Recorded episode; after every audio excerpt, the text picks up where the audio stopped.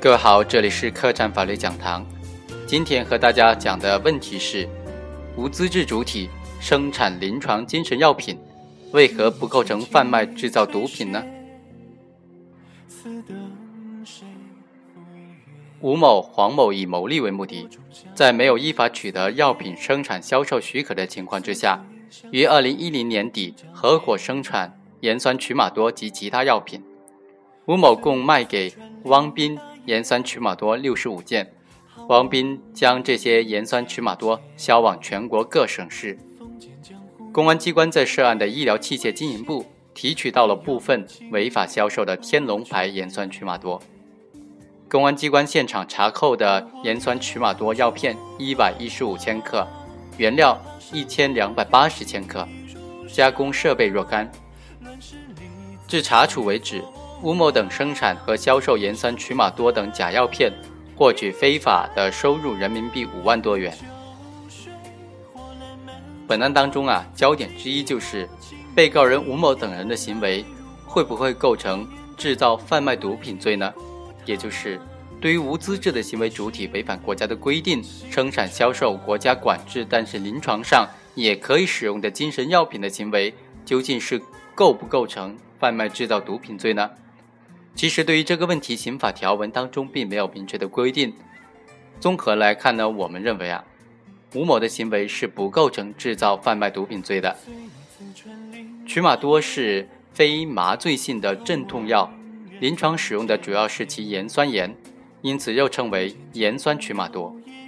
二零零七年，国家食品药品监督管理局、公安部、卫生部将其列入。麻醉药品和精神药品品种目录，二零零七年版，作为第二类精神药品进行管理。国家食品药品监督管理局、卫生部还专门下发了关于加强曲马多等麻醉药品和精神药品监管的通知。根据刑法第三百五十七条和禁毒法的相关规定呢，毒品是指鸦片、海洛因、甲基苯丙胺、吗啡、大麻、可卡因以及国家管制的其他能够使人形成。隐蔽的麻醉药品或者精神药品。据此，麻醉药品和精神药品品种目录二零一三年版中列举的一百二十一种麻醉药品和一百四十九种精神药品，依法均可认定为毒品。但是，我们认为，临床上也在使用的精神药品，与常见的鸦片、海洛因、甲基苯丙胺等等毒品还是有本质的不同的。特别是在成瘾性、危害性相对较低的第二类精神药品，其同时具有毒品和临床药品的双重性质。盐酸曲马多药片属于第二类精神药品，目前在我国市场上仍然流通，药店里也能够买到，只是对其实行严格的管制。作为毒品，盐酸曲马多药片可能被吸毒者吸食。或者在缺少海洛因、甲基苯丙胺时，被犯罪分子作为替代品使用；但当以医疗等目的被生产、加工、使用时，它的本质仍然是药品。故实践当中，对非法生产、销售盐酸曲马多的行为如何定罪处罚，还是需要谨慎的。根据刑法和已有相关司法解释的精神，我们认为，对于临床上使用的国家管制的麻醉药品、精神药品，在有证据证明确实是作为毒品生产销售的情况之下，才涉嫌毒品犯罪。我国刑法第三百五十五条规定，非法提供麻醉药品、精神药品罪，也就是依法从事生产、运输、管理、使用国家管制的麻醉药品、精神药品的人员，违反国家规定。向吸食、注射毒品的人提供国家规定管制的能够使人成形成瘾癖的麻醉药品、精神药品的，处三年以下有期徒刑或者拘役，并处罚金；情节严重的，处三年以上七年以下有期徒刑，并处罚金。向走私、贩卖毒品的犯罪分子，或者以牟利为目的向吸食、注射毒品的人。提供国家规定管制的能够使人形成瘾癖的麻醉药品、精神药品的，依照本法第三百四十七条的规定定罪处罚。从刑法第三百五十五条第一款关于贩卖毒品的规定来看，只有向走私、贩卖毒品的犯罪分子，或者以牟利为目的向吸食、注射毒品的人提供国家规定管制的、能够使人形成瘾癖的麻醉药品、精神药品的，才能够以贩卖毒品罪定罪处罚。第三百五十五条关于非法提供麻醉药品、精神药品的规定，要求特殊主体，也就是依法从事生产、运输、管理、使用国家管制的麻醉药品、精神药品的人员才能构成。而贩卖毒品罪则没有要求特殊主体，不管有无生产经营资质的人或者单位都可能构成该罪。根据该条规定，无资质的行为主体单纯以生产药品。仅供临床使用为目的，生产经营国家管制的精神药品、麻醉药品，事实上所生产的药品也没有流向毒品市场的，就不能够认定为贩卖制造毒品罪。第二，最高人民法院研究室关于氯胺酮能否认定为毒品问题的答复，其中就规定，鉴于氯胺酮被列在第二类精神药品管制品种目录中，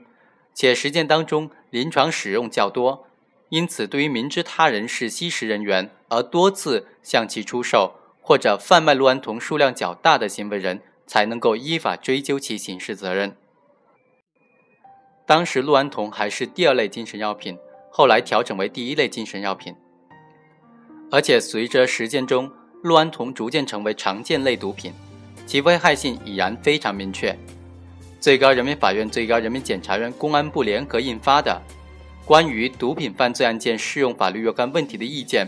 对办理氯胺酮等毒品案件的定罪量刑标准进行了明确规定。因此，最高人民法院研究室关于氯胺酮能否认定为毒品问题的答复，已被最高人民法院清理司法解释的决定废止。但是，该答复中体现出来的对涉及第二类精神药品构成毒品犯罪认定所持的谨慎态度。对本案具有参考的意义。第三，最高人民检察院法律政策研究室关于安定注释液是否属于刑法第三百五十五条规定的精神药品问题的答复中规定，鉴于安定注释液属于精神药品管理办法规定的第二类精神药品，医疗实践中使用的比较多，在处理此类案件时，应当慎重掌握罪与非罪的标准。对于明知他人是吸毒人员而多次向其出售安定注射液，或者贩卖安定注射液数量较大的，可以依法追究行为人的刑事责任。第四，公安部关于在成品药中非法添加阿普唑仑和曲马多进行销售能否认定为制造贩卖毒品有关问题的批复，也延续了上述司法解释的原则。要求公安机关在办案当中，应当区分治疗、戒毒依法合理使用的行为和犯罪行为的界限。只有违反国家规定，明知是走私贩卖毒品的人而向其提供阿普唑仑和曲马多，或者明知是吸毒人员而向其贩卖或者超出规定的次数数量向其提供阿普唑仑和曲马多的，才可以认定为犯罪。综上，我们认为，对于非法生产、销售国家管制的麻醉药品、精神药品的行为，以制造、贩卖毒品罪定罪，必须同时符合以下条件：第一，被告人明知所制造、贩卖的是麻醉药品、精神药品，并且制造、贩卖的目的是将其作为毒品的替代品，而不是作为治疗所用的药品；第二，麻醉药品、精神药品的去向明确，也就是毒品市场。或者吸食毒品群体，第三，获得了远远超出正常药品经营所能获得的利润。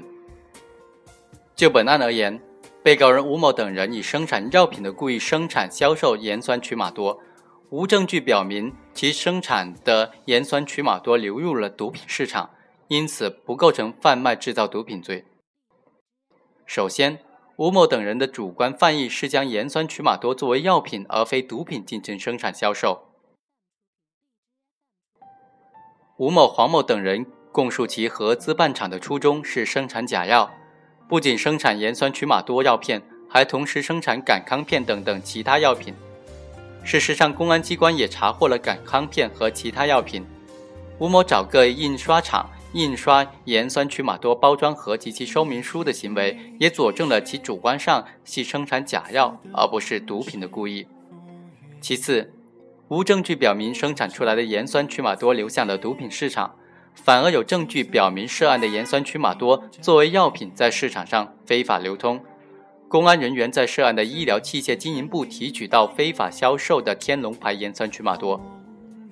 另案处理的同案人汪斌也在异地被抓获，被河北的司法机关以非法经营罪追究刑事责任。最后，从吴某等人的牟利情况来看，其并没有赚取超出正常药品价格的高额利润，也表明其并不是针对吸毒分子或者贩毒分子销售。所以啊，我们认为本案不一定为贩卖制造毒品罪。